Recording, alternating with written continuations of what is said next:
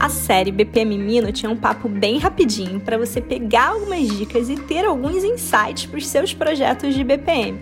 E você pode até ouvir vários episódios em sequência, combinado? BPM Friends, os quick wins, como a gente chama, são aquelas melhorias de curto prazo. O que a gente pode ter de resultado mais rapidinho em um projeto de transformação de processos? Eles também são conhecidos por uma expressão em inglês chamada low hanging fruits, os frutos que estão caindo de maduro da árvore, aquilo que você consegue colher sem muito esforço, porque eles já estão ali quase prontinhos.